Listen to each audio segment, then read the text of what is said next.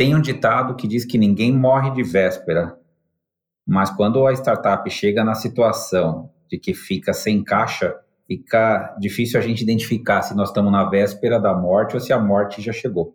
E a gente vai trazer nesse episódio uma visão diferente de que se você realmente acabou o dinheiro, talvez tenha alguns, alguma análise que você precisa fazer para poder chegar à conclusão definitiva se realmente você chegou ou não no fim da linha.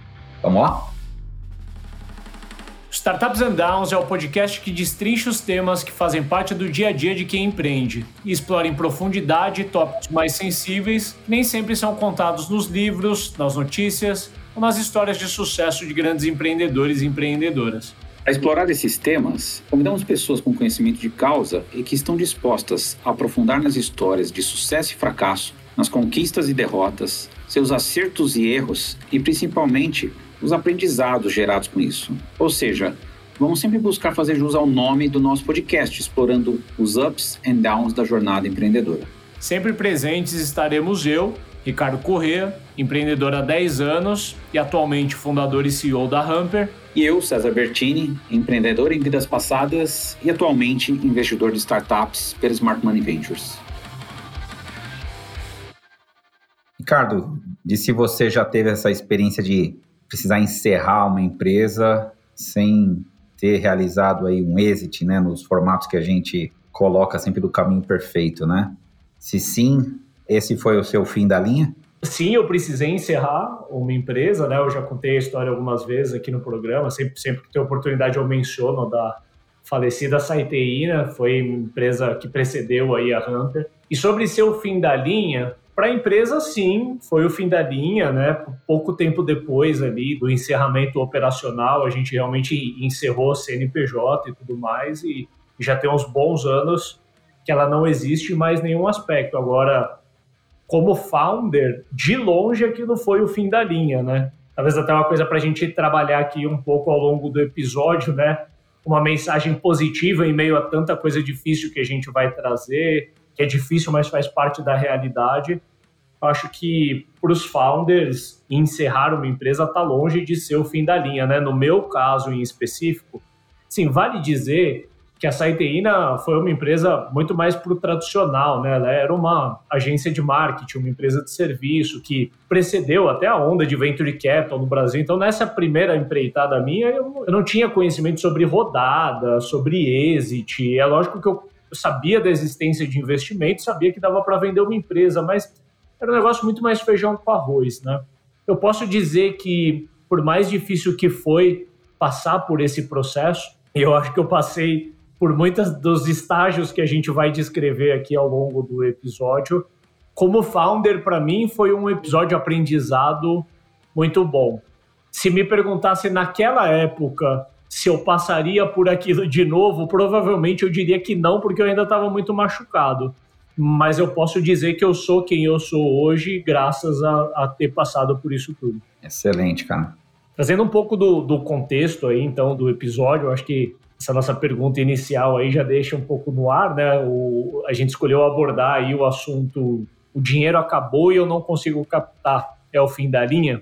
E ele vem já né, de uma narrativa que a gente está trabalhando um pouco desde o ano passado, onde a gente falou do downturn, a gente falou de, de alternativas financeiras aí para as empresas, muito no embalo do cenário macroeconômico que a gente está vivendo. Né? A gente está agora no início de 2023, a gente percebe aí, tendo já passado um primeiro mês do ano, que 2023 se parece muito mais com uma extensão mesmo de 2022, ou seja, pouca coisa mudou no cenário mundo e no cenário Brasil.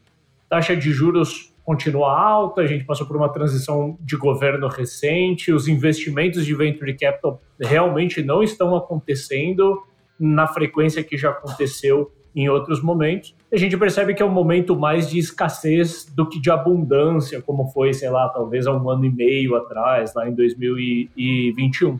Pelo período do ano também, né, e as empresas de capital aberto começam a também reportar resultado do trimestre do ano passado e revelar um pouco das projeções desse ano. Eu também tive lendo em algumas matérias que muitas das big techs e das empresas de capital aberto de modo geral já setaram as suas projeções para o ano de 2023, considerando que não vai ser um, um, ano fácil.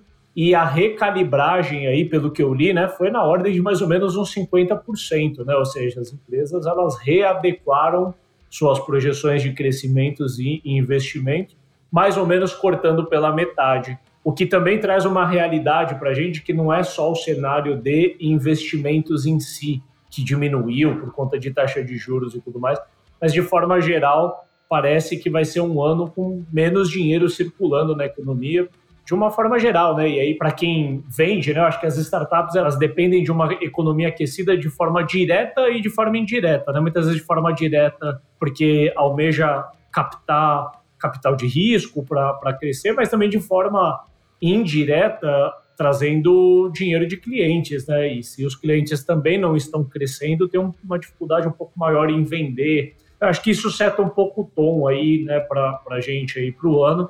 E eu acho que uma coisa também que vale a gente considerar é que esse movimento de mudança de mercado começou em 2022, aí há mais ou menos um ano, e naquele momento já alarmou um pouco do mercado, porque algumas empresas começaram a anunciar cortes, né, desligamentos, etc.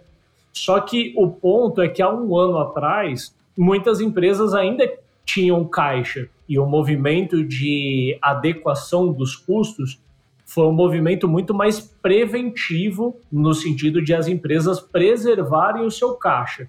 Muitas empresas tinham captado em 2020, 2021, ou tinham caixa, não necessariamente tendo captado, mas tendo passado já quase um ano aí nessa invernada que a gente está, a tendência é que muitas empresas consumiram grande parte do seu caixa, né? Então, esse cenário pode tornar, eu não vou dizer tornar 2023 mais difícil do que 2022, mas ele adiciona um, um ingrediente novo na mistura, né? Porque eu acho que se ano passado já existia um risco de caixa, esse ano esse risco de caixa já se materializou para muita gente. Sim. E muita gente já chegou aqui sem caixa. Eu acho que vai ser um pouco disso que a gente vai tratar aqui, né? Ou seja, se eu já estressei as soluções e assumo que o momento de mercado está menos favorável para mim, qual solução que eu tenho aí para dar continuidade para minha empresa? Estava lendo uma reportagem que acho que desde 2017, janeiro vai ser o primeiro mês que a Bolsa de São Paulo não teve nenhuma abertura de capital. Então, para você ver o tamanho que, como as empresas estão com dificuldade ou enxergando esse momento difícil de captação, né? Então, é, a gente chegou até nesse ponto já influenciando a bolsa, né? A gente tem, por exemplo, essa crise agora, né? A gente está no meio do, do turbilhão com americanas, por exemplo, né? Mercado de crédito, tem operadoras de cartão já dificultando um pouco a antecipação até de recebíveis que foram impactadas por essa crise, ou seja, é, o cenário já era complexo, né, vão, vão, acontecendo outras coisas, né, que vão deixando o cenário mais complexo, né, e tudo isso corrobora, né, para essa situação que quem tiver caixa vai passar por esse longo inverno, né, que a gente está vivendo. Quem não tiver vai ter que sambar muito aí para resistir nesse período, né. Eu acho que tem uma coisa que a gente comenta também muito, né, Ricardo, que a gente dá muita dica antes de chegar naquele cenário que praticamente a conta do banco está com, com zero, né? Ou já está negativa. Então, eu acho que tem um cenário normal que, né, e vale a pena a gente reforçar, né? Ou seja, todo mundo que chegar no que a gente vai comentar aqui do tema do fim da linha, tem que ter, de alguma forma, já passado por de três a seis meses ainda de caixa e ele falar, poxa, eu já já fiz corte de despesa, né? Acho que a primeira coisa que você tem que fazer, claramente, né? Acho que todo mundo passou por isso nesse cenário, né? Quando estiver nesse cenário, você tem que de alguma forma é, já ter buscado em bancos, né? Você vai pegar linhas de crédito do governo ou com bancos, né? Ou até mesmo com seus próprios investidores. Sempre naquela questão de que investidor não é banco. E quando você vai no banco, ele vai cobrar muito caro. E provavelmente, se seu investidor for te acudir num período desse, você também tem que ter consciência que também vai ser a um custo mais caro.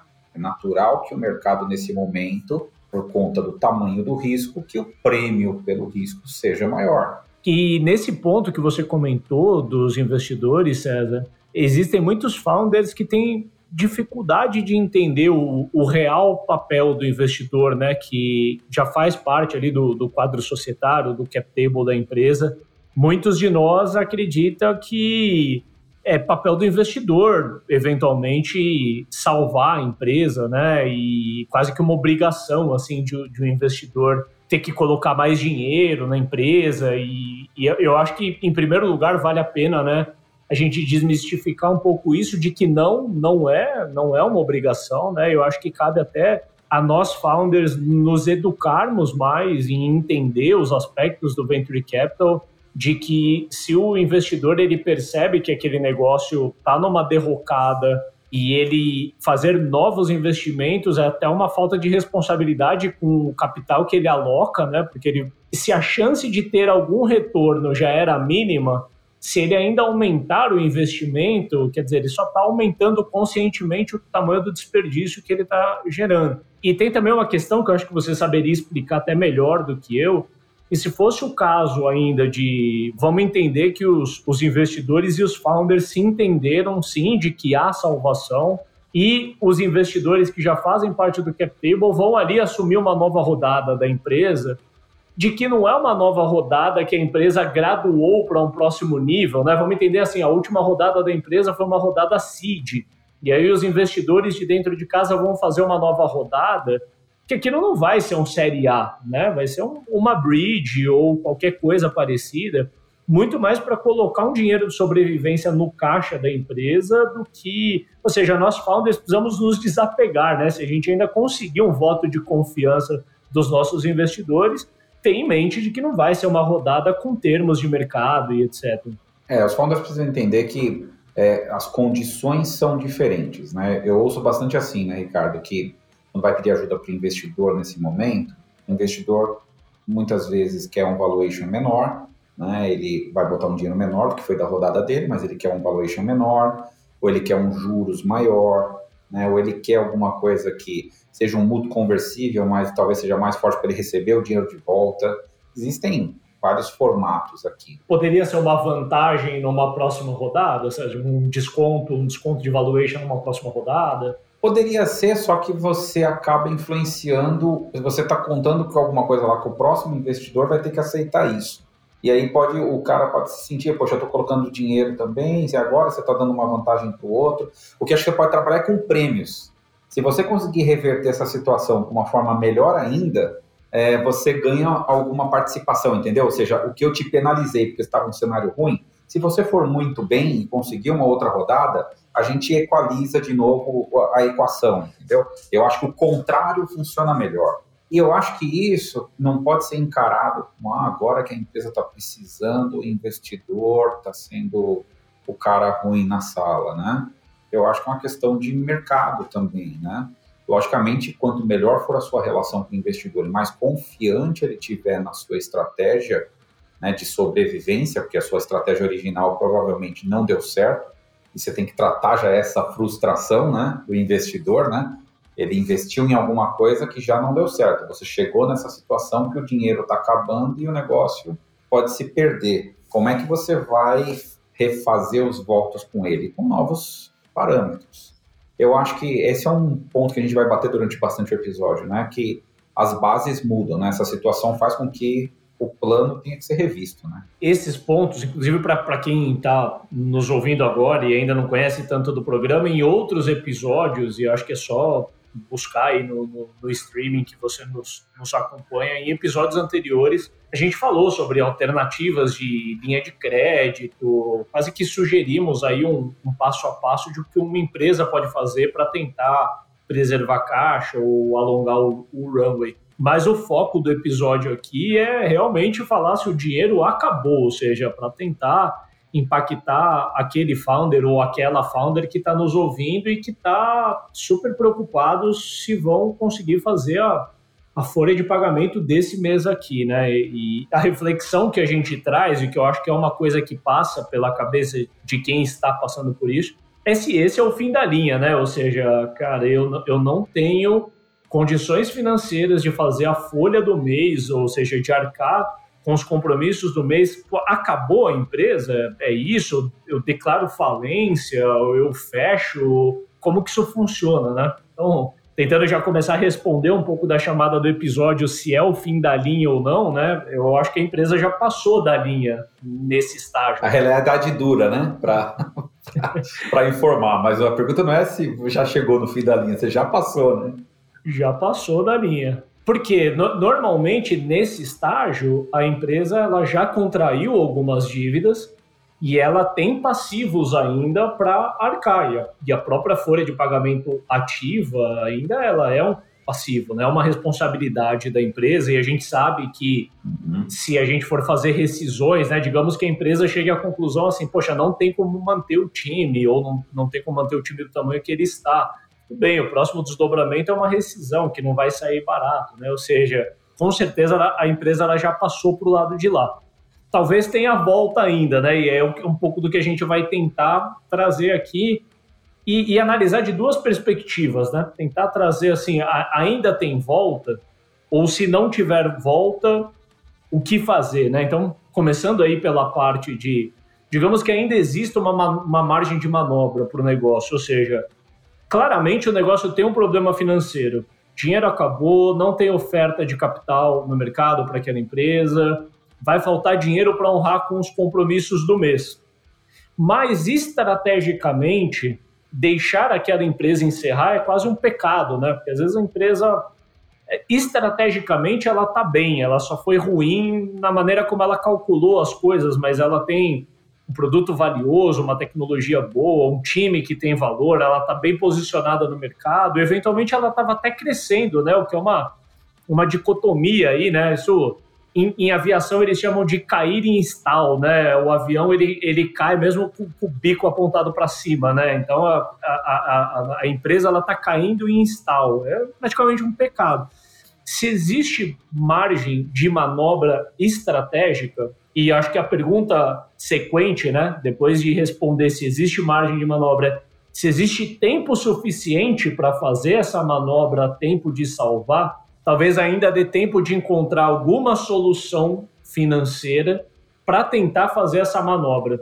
Agora, se estrategicamente a empresa também já está sem respostas, ou seja, nesses últimos meses a empresa já vem estressando todas as hipóteses e uma a uma foram caindo e a empresa não encontrou um caminho de crescimento, ou seja, a empresa já está no estágio de perder receita, perder cliente, né? Tá de fato numa derrocada talvez aumentar endividamento, etc. Só você, um, né? Você está esticando um pavio de uma bomba que inevitavelmente vai estourar, e outra você está contraindo um endividamento, ou seja, um passivo maior, para inclusive para as pessoas físicas ali dos, dos sócios da, da empresa. Mas queria trabalhar com você, César, digamos assim, como que a gente mapeia se existe margem de manobra e quais aspectos do negócio olhar para tentar se reinventar ou para tentar de alguma maneira salvar a partir daquele ponto. Antes até de botar esse papo, né, tem um aspecto aqui que você falou que é importante, né?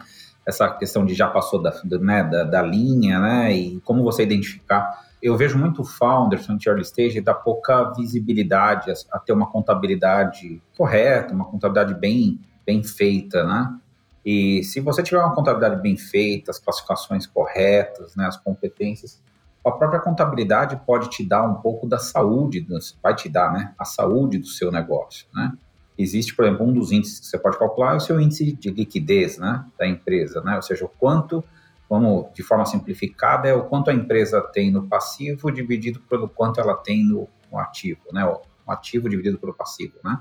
Se o passivo for maior, você tem de contas a pagar, né, de obrigações, você de repente vai ter um índice menor do que um.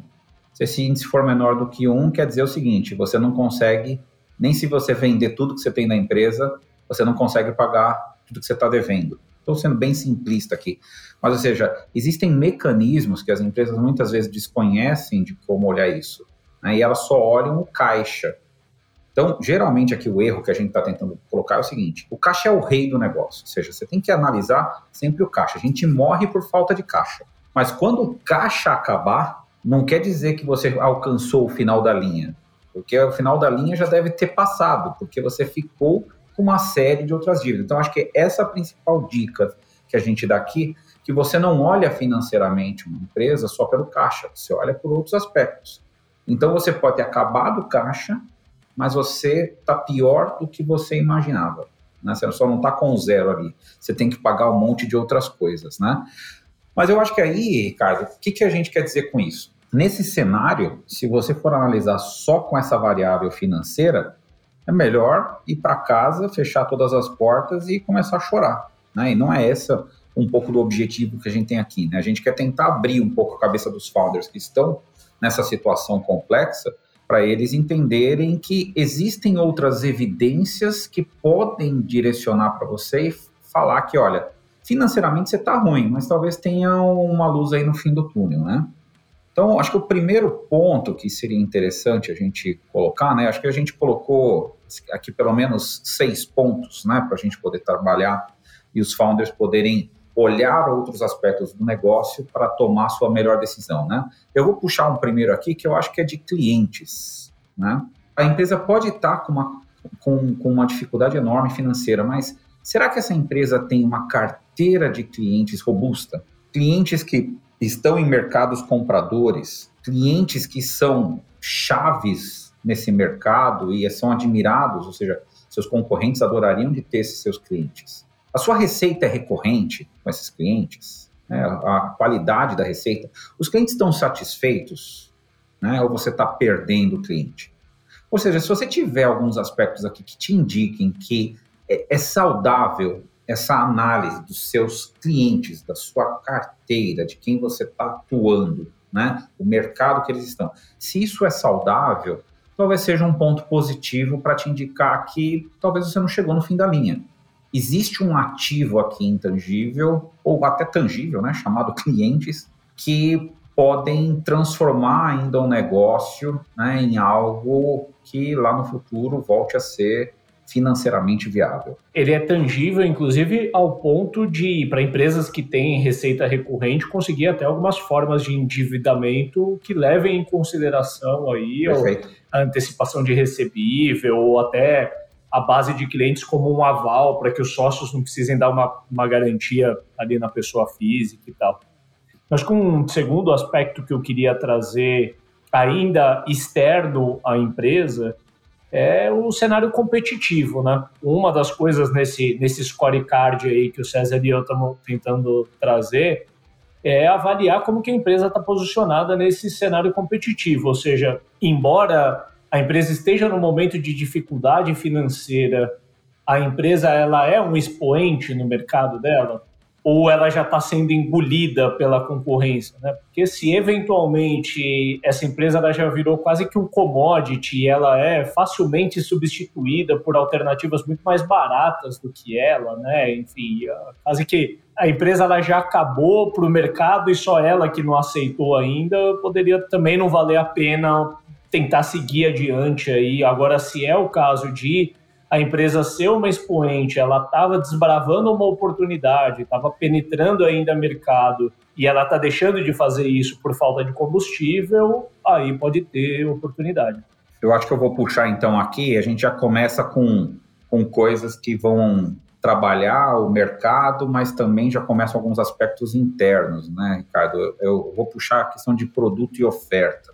Eu acho que a análise que o founder tem que fazer para identificar, então, se ele chegou no fim da linha mesmo, com relação a produto e oferta, é quanto a esse ciclo de maturidade do produto, né? O produto ainda está em ascensão, o produto ainda tem muito a dar, o produto ainda tem algum diferencial, ou esse produto está em declínio, né? Ou seja, você está perdendo para concorrentes sistematicamente, você está sem capacidade de investir nesse produto.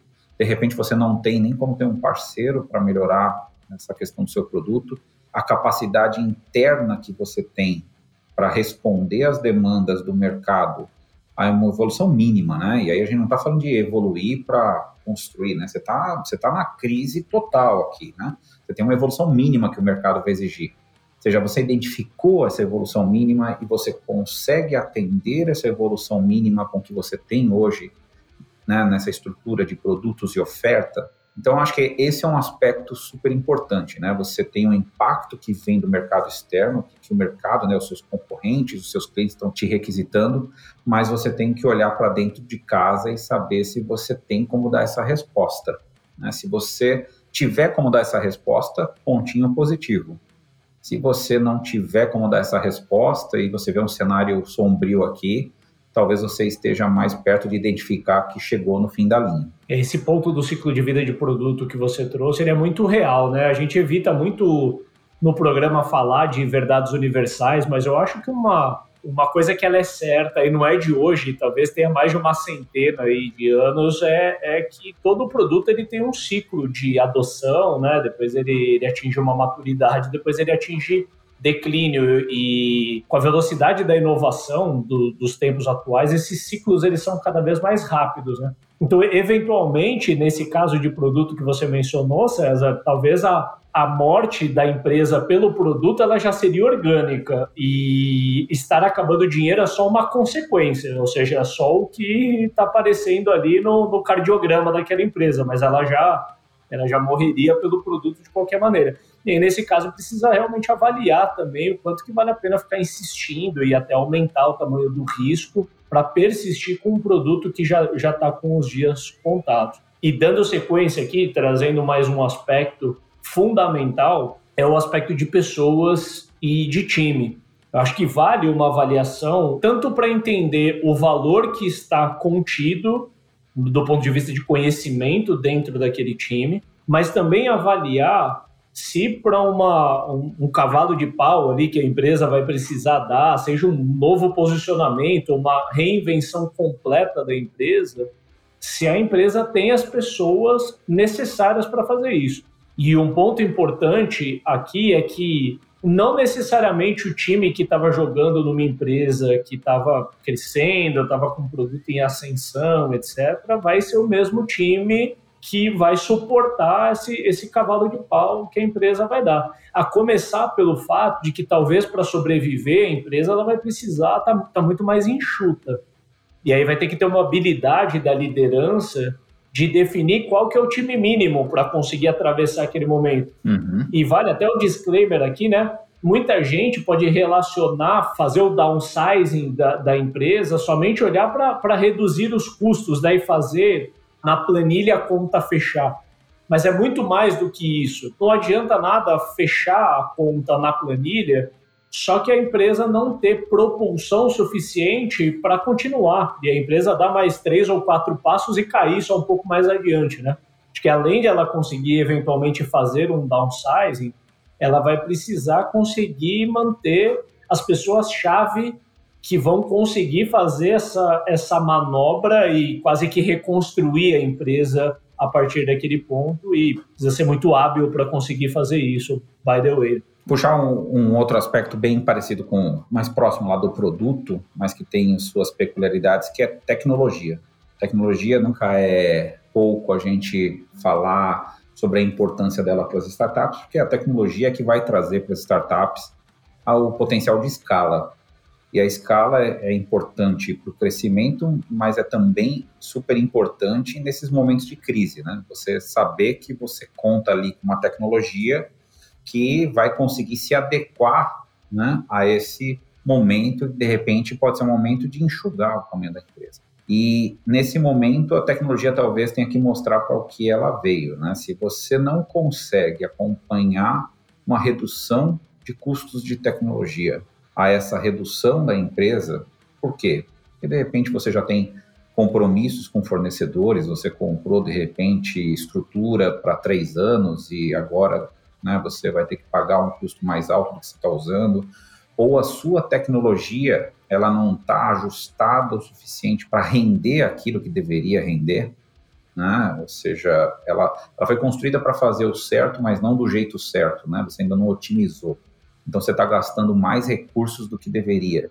Mas você não tem hoje condição de fazer investimento, ter os recursos necessários em tecnologia para fazer os ajustes e reduzir né, os custos que você tem em tecnologia. Então, a análise de como você está tecnologicamente, ou seja, a tecnologia, ela consegue ainda se adaptar, você tem estrutura né, de pessoas, estrutura de tecnologia para se adaptar, conhecimento em tecnologia para se adaptar a novas ondas de mercado. Né? A gente fala hoje muito né, como inteligência artificial está virando cada vez mais mainstream né, para todas as estratégias. Né? Todo mundo, de alguma forma, tem que pensar em ter inteligência artificial para sua estratégia e aplicar corretamente. Mas se você não tem recursos para isso, você não tem conhecimento para isso, você não tem como contratar alguém e de repente esse é um issue que passou a ser importantíssimo no aspecto tecnológico né, e vai afetar teu produto, tua oferta e tudo mais, aqui é um ponto para você parar para pensar e saber que de repente a tecnologia está atuando como um pontinho negativo. Ou pode ser o contrário. A gente tem esses recursos, a gente tem a condição de responder corretamente a essas demandas. Né? A nossa tecnologia suporta, a gente domina. Então você tem aí um aspecto que pode corroborar de você falar, apesar do financeiramente estar do negativo, eu ainda tenho chances de não ter passado da linha, da linha de corte, da linha do fim, do fim da linha com a minha parte de tecnologia. Dentre os aspectos que a gente está mencionando aqui que compõem esse, esse scorecard aí para a empresa avaliar, eu colocaria a tecnologia como um dos que mais pode apresentar novas oportunidades. Né? Você até comentou um pouquinho sobre inteligência artificial. Vamos pegar um caso hipotético aqui de uma empresa que criou uma IA, uma tecnologia sofisticada, investiu ali algum, algum tempo, talvez alguns anos desenvolvendo, e ela tinha uma tese de aplicação daquela IA para um determinado segmento de mercado e realmente a empresa ali não, não, não tracionou por alguma razão ou teve um falso positivo de tração que não durou por muito tempo, ou seja, por alguma razão ela veio parar nesse fim da linha que a gente está descrevendo aqui, mas o quanto que essa tecnologia não poderia ser reaproveitada para uma outra aplicação, para um outro segmento, né? Então, acho que a partir daqui dá para trazer muitas reflexões. Vou, vou, até me arriscar aqui, contar uma. Nem contar, né? Porque essa história já está bem contada, mas trazer à tona um, um, exemplo de uma empresa muito conhecida que nasceu de algo parecido com isso, né? A, a história contada do Slack é que ele nasceu de uma empresa anterior. Eu não vou saber muito bem a ordem dos fatos aqui, enfim, me, me perdoem por isso, César, se ele souber, ele me fala, mas os founders já estavam em outro negócio. Um dos negócios era uma empresa de game e o outro negócio foi a Flickr, que é um, uma precessora ali de Instagram e tudo, né? Seria uma rede social para upload de fotos e tudo mais. E o negócio não estava sendo tudo aquilo que os sócios queriam, eles já tinham levantado venture capital. E, num determinado momento, os sócios concluíram que não, não dariam sequência com aquele negócio só que a empresa tinha desenvolvido um ativo interno que era um comunicador que eles usavam. E agora eu não me lembro se era o comunicador era da empresa de game ou se era do próprio Flickr. Mas eu sei que os próprios founders acharam de bom gosto, eles viram que tinha uma oportunidade de levar esse produto até então interno para transformá-lo num produto de mercado.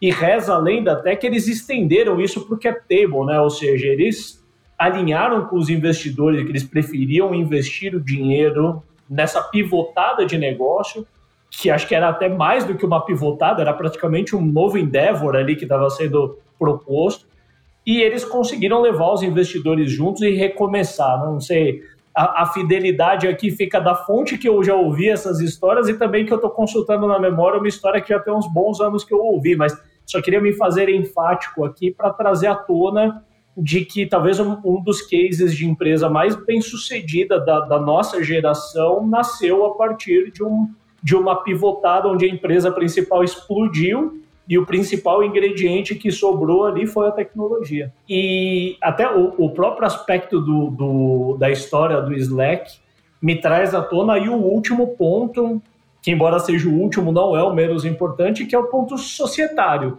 os founders que estão no negócio estão acreditados ainda? Tem gás para dar sequência? Os investidores estão fechados juntos ou os investidores já abandonaram, né? Ou de alguma forma já estão desacreditados? Eu linkei isso com a história do Slack, porque pela, pela história que é contada, né, é, é, ainda existia gás, tanto que os founders quiseram trazer os investidores que já tinham ali se, se comprometido com grana. E eu acho que essa é uma reflexão importante de ser feita, porque se numa sociedade que já estava em dificuldade no momento que a empresa estava crescendo e tinha vários planos bonitos pela frente, como que essa sociedade vai se comportar agora, talvez com meses pela frente de dificuldade, falta de grana, desligamentos, dentre outras coisas difíceis. Talvez uma reflexão que fique aqui é que esse momento da empresa pode até pedir uma, uma releitura de sociedade, de cap table, né? Talvez os sócios que vão dar sequência nessa nova fase do negócio não necessariamente precisem ser os mesmos do estágio anterior. É claro que não dá para se desfazer de, de, de, sócios né, e a participação vira pó da noite para o dia, mas talvez seja um momento de se reorganizar operacionalmente para atravessar aí essa fase. Eventualmente, um sócio ou outro que estava na folha de pagamento, ali um sócio operador, né, aqui eu quero dizer, um, um founder que ocupa uma cadeira de diretoria, alguma coisa, de repente, dá espaço para a empresa e deixar para acertar o, o, que ficar pendente aí de societário mais adiante. E confesso até que já tenho visto, César, é, algumas empresas aí que eu tenho relacionamento relativamente próprio nessa fase de dificuldade rever, né, rever ali os, os founders e, e tudo mais e repactuar para ver como que segue daqui para frente. Essa conversa era sempre difícil porque é inevitável que tem de se achar culpados muitas vezes pela situação. E se a gente fosse adiantar aqui um, uma boa prática, né, é perder menos tempo tentando achar o que né, o culpado pelo que aconteceu ali no passado, porque você não vai conseguir mudar aquilo, e pensar numa distribuição na perspectiva de quem vai ficar e quem tem condição de transformar esse negócio ainda, e, e primeiro para sobrevivência e depois para voltar a crescer. Se você ficar tentando calibrar tudo as responsabilidades do passado que fizeram chegar até aqui e colocar este peso muito grande para poder rever o que, que vai ser a empresa, vai ficar uma discussão eterna e enquanto isso a empresa vai continuar morrendo. Acho que isso que você colocou é muito importante, né? Mas vou puxar aqui, Ricardo, eu acho que fazer um wrap-up e dar os cenários que a gente imagina que são possíveis né, em torno de tudo isso. Né? Então, o que a gente falou? A gente falou de você tem a resposta se você chegou no fim da linha, se você olhar do ponto de vista de financeiro, acabou o dinheiro, você está devendo provavelmente mais do que você tem de ativos ali na empresa. Então, o fim da linha, se você olhar só do aspecto financeiro, você já alcançou. O que a gente tentou aqui foi trazer seis aspectos que eles podem mudar um pouco dessa interpretação se bem analisados. Né? A gente falou de clientes, competição, produto e oferta, pessoas, tecnologia e sociedade, né, o societário ali. Né? Ou seja, se você tiver esses seis aspectos de forma promissora, de forma que dá para você trabalhar e você conseguir de alguma forma ajustar minimamente ali né, o teu financeiro, talvez você tenha uma alternativa. Então eu vou puxar nesse ponto, né? Se existe espaço para manobrar, ou seja, você tem mais aspectos positivos, e a questão for só financeira, ou for primordialmente a financeira, eu acho que com um plano bem adequado, a primeira coisa que o founder precisa ter, o plano mudou. Né? O plano agora é outro. O plano não é mais aquele plano de investir, fazer a empresa crescer, aquele orçamento que eu tinha anterior, já não é mais nada daquilo.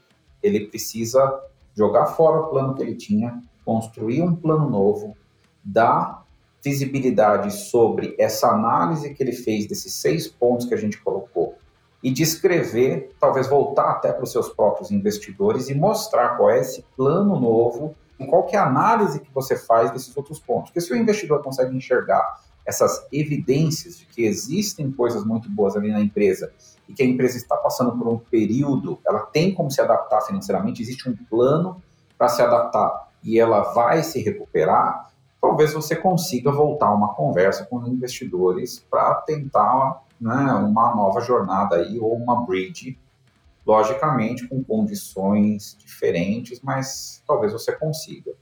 Uma outra forma é adequar bruscamente a empresa para esse mínimo que você falou desses potenciais desses pontos e gerar receitas em cima desses potenciais. Né? Talvez é uma redução drástica, tirar aqueles serviços que não são tão lucrativos da frente, é ficar com aqueles que são mais lucrativos, uma equipe muito menor, né? segurar os principais clientes e partir para um downsize mesmo da empresa agressivo. Mas isso, se você tem fortalezas identificadas nessas outras evidências, nesses outros pontos que a gente colocou, você pode sobreviver. Uma alternativa que você pode pensar também nesse quando você vai fazer esse downsizing é pegar, de repente você tem uma linha de negócios que para você não é tão lucrativa ou alguns clientes, algum serviço que você presta que, que pode ser muito viável para um concorrente seu ou para um outro parceiro. E talvez o que você possa fazer é vender esse ativo ou passar esse ativo ou de alguma forma fazer um acordo que é, as pessoas envolvidas, você não tenha de repente um custo de demissão e você consiga passar uma operação inteira para frente, né? Seja, nesse momento você precisa agir rápido e tentar mitigar custos, né? Custo de demissão é sempre muito alto. Então, o novo plano é que vai te orientar quais são as escolhas de Sofia que você vai ter que fazer para esse seu plano ficar de pé. Né? Ele vai, ele vai te indicar claramente quais são as linhas de negócio, quais são as pessoas, e aí acho que cabe você procurar ajuda de advogado, ajuda de algum gestor que seja, né, que já teve experiência com isso, que seja seu investidor, né, do seu contador, para ir buscando alternativas para você mitigar, principalmente, o consumo de caixa. E se a gente não tiver espaço para manobrar, como é que faz, Ricardo? Eu acho que até o ponto que você trouxe aí, até estava já engatilhado para falar isso, né? Ainda era uma perspectiva de salvação, né? Digamos que dentre aqueles atributos que a gente discutiu momentos antes ali, né, de clientes, competição, produto, etc. Ainda a salvação está compreendido dentro do que você falou. Agora, se feito essa análise apontou que o risco de continuar é muito maior ou nem existe a possibilidade de continuar, a empresa ela vai ter que entrar dentro de um plano de encerramento de fato, né? E eu acho que a má notícia aqui é que eu particularmente eu não consigo conceber uma hipótese na qual os sócios vão lá, apagam a luz do escritório, trancam a porta, vão embora e, e, e, vão tocar a vida fazendo outra coisa, né? Assim, acho que infelizmente não é tão simples assim, é até um dos riscos ou dos efeitos colaterais não tão positivos de se empreender e por essa razão que muita gente acaba não indo por esse caminho, é que encerrar uma empresa é bastante doloroso, né? E a gente sempre tem algum caso por perto de alguém da família ou qualquer coisa assim que tentou empreender e saiu mal e se endividou e qualquer coisa parecida. Eu acho que dá para tentar traçar um plano para encerrar a empresa, tentando se machucar o mínimo possível, mas precisa ser maestro na hora de, de executar isso. No meu caso, da Saiteína em particular, eu tive um plano para encerramento, eu não sei dizer se eu fui tão maestro assim, porque uma certeza que eu tenho é que eu me machuquei bastante, né? Eu acabei me endividando legal na física, não, não era assim, né? A folha de pagamento em volume de pessoas não, não era um negócio absurdo, mas cada transição que a gente precisava fazer, a empresa já não tinha caixa e a empresa não tinha condições nem de alavancar para fazer o que precisava. Eu tinha mais condições na minha pessoa física de alavancar do que pela própria empresa, então fui tomando créditos na pessoa física ali para conseguir fazer. Mas enfim, deixando um pouco da, da, da minha história de lado e, e, e, trazendo aqui, eu acho que é preciso fazer e acho que é preciso conhecimento financeiro real, que muitas vezes extrapola o conhecimento dos founders ali, para fazer um plano de phase out da empresa. Leia-se um plano de desmobilização da empresa que pode levar meses, pode passar de um ano, assim, esse plano de desmobilização, onde a empresa, ela pouco a pouco, ela vai entregando os contratos, né, concluindo os contratos que ela tem, porque ela também tem que honrar compromissos com clientes, né, vale dizer aqui também que muitas vezes contratos de longo prazo podem se tornar um passivo para a empresa, né, então ela vai ter que ir pouco a pouco entregando ali os contratos já combinados, ao mesmo tempo que ela vai desmobilizando a equipe, né? Vai, vai fazendo ali um plano de, de phase out, desligando os times até que a empresa realmente tenha encerrado. Diria que se nesse, nesse plano os sócios conseguirem sair no zero a zero, eles foram muito maestros. Né? Eu acho que alguma coisa, né, algum resquício ali pendente de, de ser resolvido, alguma dívida que acabou ficando para a pessoa física, é quase que inevitável. O foco aqui é tentar né, não, não, não sair com passivo enorme, com, completamente endividados do, do negócio. Agora, uma outra alternativa, eu não tive essa alternativa na minha empreitada anterior, César, porque assim, a, a Saiteína, eu, eu não tinha essa clareza tão grande na época, mas o meu feeling já me dizia, ela não era uma empresa líquida, uma empresa que tinha um valor de ativa, ela era uma empresa de serviço e o valor intrínseco estava na prestação de serviço, estava nas pessoas, estava em mim. Tinha uma pequena base de clientes e aí eu tentei fazer o que eu vou trazer de sugestão aqui, que é você tentar fazer uma, uma venda talvez desmembrada ali da empresa, né? Tentar encontrar ativos da empresa que tem valor, como por exemplo a tecnologia, que a gente falou bastante, a base de clientes pode ter um valor para um concorrente seu, o próprio time pode ter um valor e você pode passar por um movimento de equi-hiring. Eu acho que é comum dentro de startups, principalmente startups que têm times de desenvolvimento, tem uma tecnologia mais avançada, ou, ou às vezes uma, uma combinação disso tudo, que talvez é a modalidade de M&A que a gente conhece como equi-hiring, né? É, não é aquele M&A que tem um quê de exit, né? Ou seja, que os founders e os outros sócios conseguem realmente colocar uma grana no bolso, mas é uma forma de passar essa empresa adiante, ou passar que seja o time, os clientes, o produto, dar uma continuidade para isso em um outro lugar e reduzir ao máximo ali o risco né, de, de as pessoas saírem endividadas.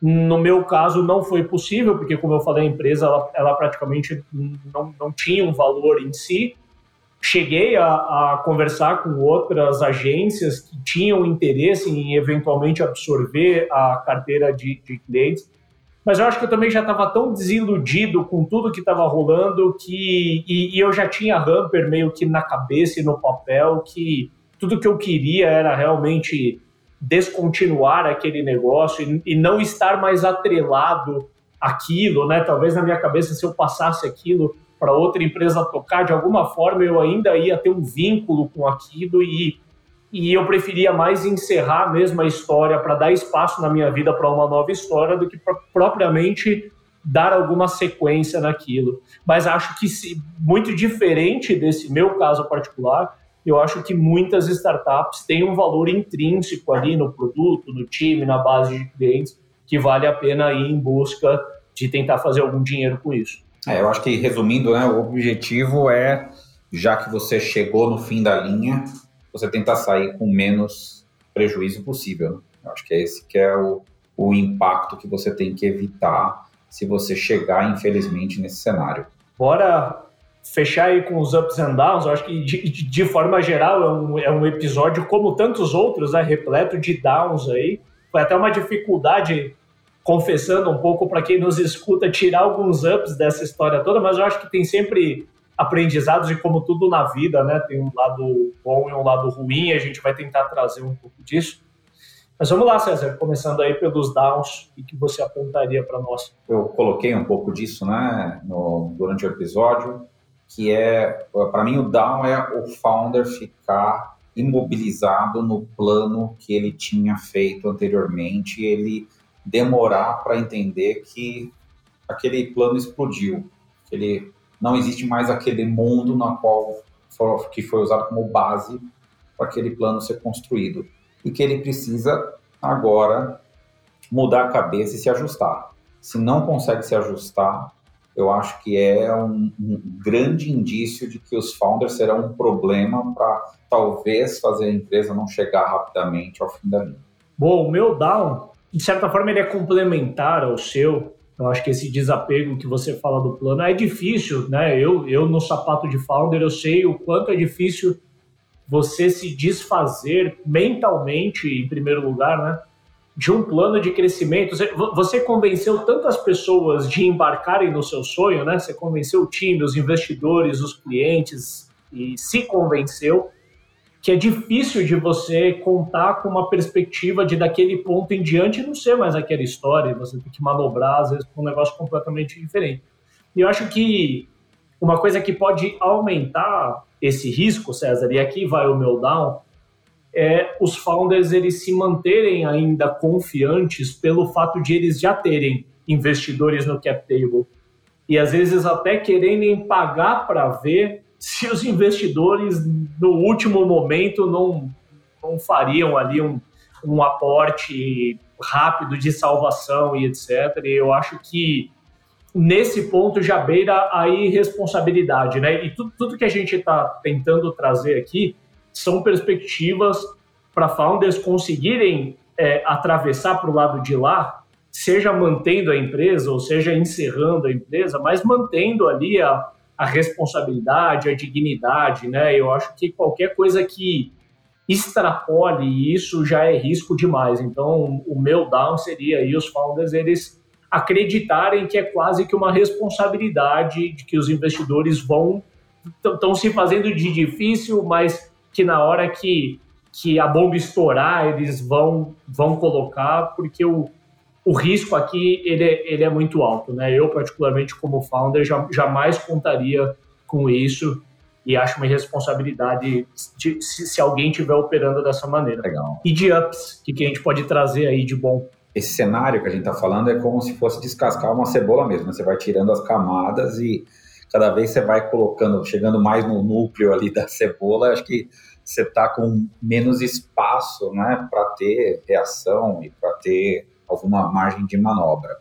Eu acho que o up que eu coloco aqui é quando você faz muito bem gerenciado esse descascar dessa cebola, né? Você consegue identificar que você tem métricas, está sob o seu controle, todos aqueles aspectos que a gente falou, né, de produto, de clientes, você está mapeando aquilo que você já está num cenário complexo e você vai, à medida que o tempo vai passando, vai descascando isso e vai identificando se você está mais perto de um problema insolúvel em algumas dessas áreas ou se você está saindo para realmente uma, uma solução. Medir e reavaliar e se chegar à conclusão que o cenário piorou, tomar as decisões rápidas é vital. Quem não faz isso nesse cenário, quem não responde rapidamente a isso, né, tá, tá fadado a fracassar. Né? Lembrando que tudo que a gente falou aqui, um outro up é quem consegue, enxergando esse cenário, consegue rapidamente tentar transformar a empresa para ela virar pelo menos perto de break-even. Você já não tem mais dinheiro, você vai precisar de um dinheiro ali para dar uma estabilizada, para fazer algumas coisas que tem que fazer, mas tenta alcançar o seu break-even. Se você não tiver condição de fazer isso, né, é o seu fim. Se você tem condição, faça rapidamente.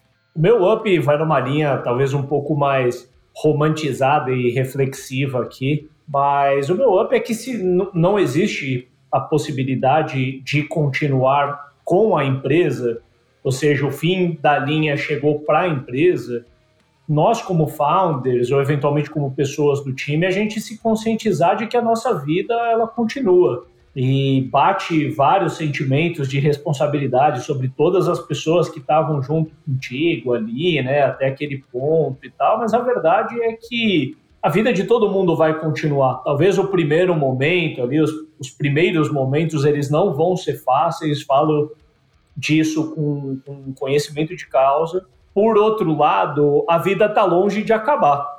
E eu acho que os aprendizados gerados com isso, né, podem te possibilitar, se você for capaz de superar, é claro, essa crise, né? Nem, nem todo mundo supera e talvez essa pessoa que passou por isso pode não voltar a empreender ou talvez possa até não, não se recuperar na sua carreira. Eu acho que não é tanto o caso, eu acho que na maioria dos casos as pessoas se recuperam sim e o próximo negócio tende a ser muito melhor porque ele vai ter o benefício de já nascer com os aprendizados do primeiro, pelo menos é o que a gente espera, né? No meu caso, foi assim.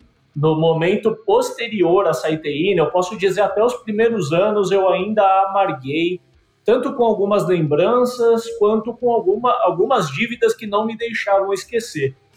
Por outro lado, eu tenho plena consciência de que não existiria Hamper se não fosse Saiteína, e eu não ia ser a pessoa que eu sou, e, e não aqui querendo colocar como eu sendo grandes coisas, mas eu acho que eu me tornei quem eu sou graças também a esse aprendizado de vida. Muito bom, cara. Fechou? Fechado. Até o próximo. Valeu. Abraço. Valeu. Este foi mais um episódio do Startups and Downs. Muito obrigado por ouvir a gente e se você gostou, não esqueça de compartilhar. Não deixe de nos enviar os seus comentários e se você quiser sugerir temas que gostaria de ouvir sendo discutidos, ou se você tem histórias relevantes e gostaria de vir ao programa compartilhar, acesse www.startupsndowns.com e fale com a gente.